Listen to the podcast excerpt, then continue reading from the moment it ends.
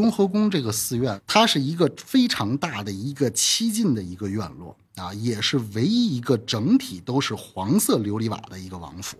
我们正常说这个一个王府的规格的话，看它的房顶，有很多的王府都是啊绿色的这个琉璃瓦啊，但是雍和宫是后来啊乾隆皇帝给它全都换成了这个黄色的这个琉璃瓦啊。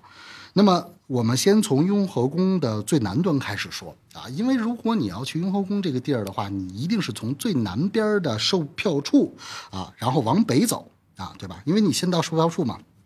那么它最南边的话呢，就是现在的那个广场，然后你可以排队有售票处啊。这个地方呢有东西北三座牌楼，这个三座牌楼上边的字都是当时乾隆皇帝亲笔题的这个字。啊，并且呢，这个东西两边有两个很大的石狮子啊。这个石狮子呢，原本这两个石狮子是在雍和门前的啊。后来呢，在乾隆年间就被移到了现在这个售票处的这个位置啊。所以你们下次去雍和宫的话，可以注意一下它门口的这个呃两个大的这个石狮子啊。那么你。买完票完了以后，你有一个检票处嘛？你过了雍和宫以后，过了售票处以后，你就会看到一条笔直的大道，然后两边呢就全部都是这个银杏树啊。然后你夏天的时候呢就很惬意，秋天的时候呢，这个落叶散落一地的时候，你就觉得很优美啊。金黄色的这个银杏的叶子啊，铺满了整个的这个呃这个这个地板啊，你就觉得很很惬意啊。这么一块地方，这么这个这个。银杏的这一条大道啊，这块地方以前叫碾道院啊。碾道院是什么意思呢？就是说当年皇帝到这儿礼佛的时候啊，这个车辇曾经停车的地方。啊，那么在明朝的时候呢，这个辇道院呢，就是这个现在是银杏的这条大道呢，是一个官房啊，就是官房。那么清康熙三十三年的时候，也就是一六九四年的时候，这个康康熙皇帝呢，就把这块地方赐给了皇四子胤禛啊。那个时候呢，就是呃雍亲，就是雍正还不是亲王，那个时候他只是十六岁。啊，啊，十六岁呢就改建了这个王府。那个时候啊还不能叫王府，只能叫四爷府啊。因为呢，这个胤禛呢在二十岁的时候他才是贝勒，他三十一岁的时候才被封为了是亲王啊。那么成了亲王之后呢，才改叫了这个王府。那么在公元一七二二年的时候呢，这个胤禛就是通过了这个九子夺嫡啊，就是这个雍亲王通过了九子夺嫡啊，最终就这个呃登到了这个皇皇位上面啊，所以这个呢就是他撵到的这个雍和宫撵到的一个历史啊。那么你穿过这片银杏林，接着往前走的话，你就看到了一个。这个门啊，一一个这个就跟门楼似的，一个地方上面写着三个字，叫昭泰门啊。这个昭泰门，呃，可能大家就不熟悉啊。但是昭泰门的右边啊，就是全国大名鼎鼎的雍和宫的法务流通处。这个法务流通处呢，它怎么大名鼎鼎呢？他的名气比这个。大雄宝殿比这雍和宫里供的佛都要有名，那就说全国现在所有这个全国各族人民啊，各种各样的地方啊，都是奔着这个法物流通处来的啊，就把这个法物流通处已经完全神化了啊。这个拜这个法进法物流通处的人比进雍和宫的人都多啊。我这个还有我还听了这个，我有几个客户跟我说说什么说，哎。小雨老师，我进这个雍和宫，我从来就不拜佛，我只进法务流通处。我进了法务流通处，我买了东西我就走啊，我里边什么都不看。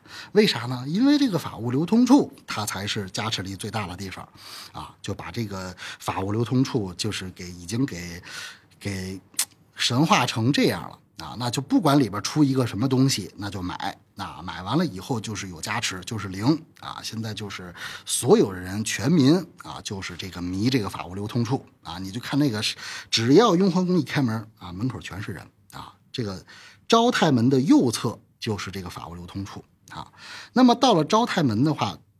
昭泰门的右侧的这个法务流通处的边上呢，有一个请香处啊，它呢就是说，呃，会给你每一个人啊发一板香啊，因此的话呢，你去雍和宫去拜的话呢，你就不用自己带香买香啊，而且呢，这个雍和宫呢，它这个本身发的这个香的质量，比你在雍和宫门口买的那个香的质量还要好。啊，这里边呢，就给大家普及一个关于香的知识，就是我们以前一说去寺院，就说烧高香，烧高香，所有的人都认为说这个香越长、越粗、越大、越高，这就叫高香啊，这不是啊，这就完全不是啊高香的含义。